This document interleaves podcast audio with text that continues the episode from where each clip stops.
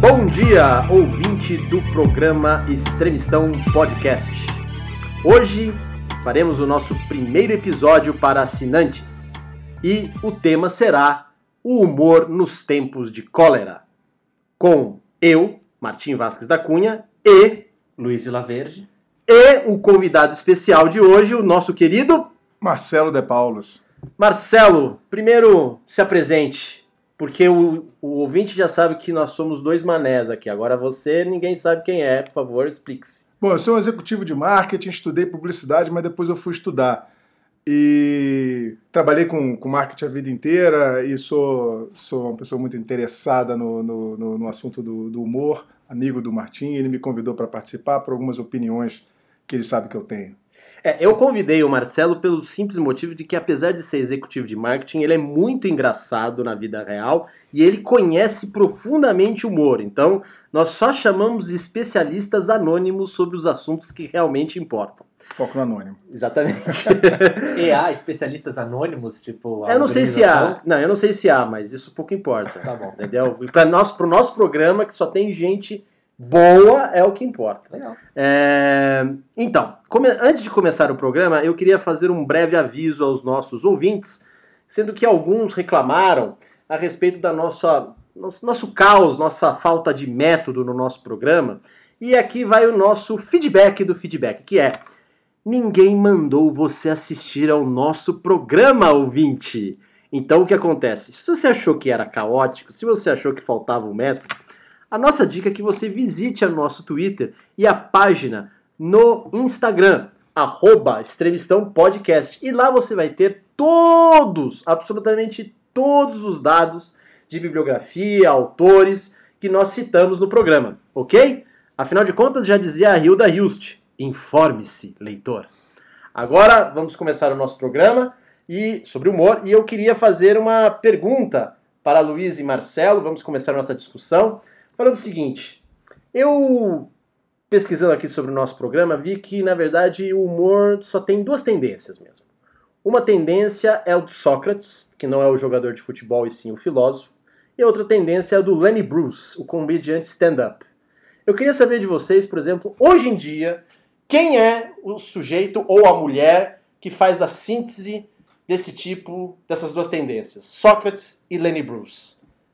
Eu vou dar a palavra pro nosso convidado, né? Claro, óbvio. Primeiro porque nós somos educados, Somos apesar educados. de não termos método nenhum. Apesar do caos. É. Bom, não sei muito bem o que que você quis dizer com isso, mas. mas eu acho que tem, tem duas grandes linhas do, do, do humor, especialmente no humor americano, acho que dá o tom de, de muito que é feito no, no humor hoje, e que eu acho que é a fronteira do, da, do humor no- nos tempos de cólera, na, na- na- nesse momento de guerra cultural e de grande divisão social que existe, tanto lá quanto aqui. É, eu acho que de um lado você tem um- o, o- o Jerry Seinfeld e do outro você tem o David Chappelle. Uhum. O, o- Jerry Seinfeld é aquele cara que tenta fazer humor fugindo de absolutamente tudo que é mais polêmico, que é mais é, é, é, delicado ou agressivo ou apelativo, e o David Chappelle mora dentro disso. Né? Então, é, é, acho que a gente vai falar aqui bastante sobre o último especial dele, mas acho que tem esses dois, essas duas grandes vertentes. Uhum. Luiz? É, eu, eu acho que o, o- se você pegar o Lenny Bruce, né, eu acho que você consegue traçar uma linha que vem do Lenny Bruce, passando pelo George Carlin, um pouco pelo Richard Pryor, e por mais que você possa até defender que tenha o começo da carreira do, do Chris Rock também tenha tido um pouco dessa influência, eu acho que hoje quem canaliza muito bem o, o, espírito do Lenny Bruce é o, o David Chappelle, né? O trabalho recente do do, do Jerry Seinfeld eu não acompanhei muito. Eu conheço da série clássica né, do, do Seinfeld. É, mas eu acho, assim, em relação a essas tendências, eu acho que hoje o Dave Chappelle, ele, ele, assim, ele é o cara que conseguiu provavelmente mobilizar toda uma discussão em torno do stand-up que eu não me lembro de ver recentemente em relação ao papel de um comediante. Assim, a coisa foi meio que estourando, assim, né? Eu comecei a ver o tempo todo notícias sobre ele, no especial de stand-up, não é comum você ver esse tipo de coisa. Você vê humor em outros, em outros contextos, mas o stand-up, recentemente, pelo menos assim, no meu trajeto normal, não, não entrava. Eu corri atrás para assistir, né? É, eu, eu citei o Sócrates e o Lenny Bruce assim, nessa ponte esquisita, porque é, dizem, né, na história do humor, que o principal responsável por criar a noção de humor, até não só como, é, vamos dizer assim, atiçador do, do riso, mas também como personagem do riso, foi Sócrates, porque ele seria o responsável por isso que se chama a ironia socrática, que seria uma forma de humor que leva sempre a um, vamos assim, a, a refletir sobre o desconcerto do mundo. E o Lenny Bruce, né, é, o Luiz e o Marcelo conhecem, eu conheço, mas o espectador não, e já que estão reclamando da nossa falta de método, temos que explicar. O Lenny Bruce ele foi um grande comediante na década de 50 e 60. É, ele é, foi possivelmente o primeiro stand-up comedian, que já existia essa tradição nos Estados Unidos, aí eu acho que o Luiz e o Marcelo podem me corrigir se eu estiver falando, mas ele leva esse padrão do stand-up comedian para um lado não só de comentário social, né, de tirar sarro de grandes crises políticas que aconteciam na época, por exemplo, a, a crise dos mísseis em Cuba, mas ele faz isso com humor negro né? Ou negríssimo, por assim dizer. E com, e com vocabulário com, bem apimentado. É, né? com vocabulário repleto de interjeições que não podemos falar aqui é. para a alegria da. Em especial da sua... um termo em particular que gerou, inclusive, uma das prisões dele. Exatamente. E o, o Lenny Bruce, além disso, né, da, do, ele foi realmente uma comoção é, social né, nos Estados Unidos e no Ocidente, chegando não só influenciando Jerry Seinfeld ou é, em menor grau, mas também principalmente Dave Chappelle, Louis C.K., mas ele se tornou um fenômeno cultural, tanto até que você tem pelo menos três canções pop em homenagem ao Lenny Bruce. Entre elas, uma delas se chama Lenny Bruce, do Bob Dylan. Bob Dylan fez para ele. E a outra é, por exemplo, ele é personagem de um dos grandes livros da cultura americana, que é o Submundo do Dom DeLillo.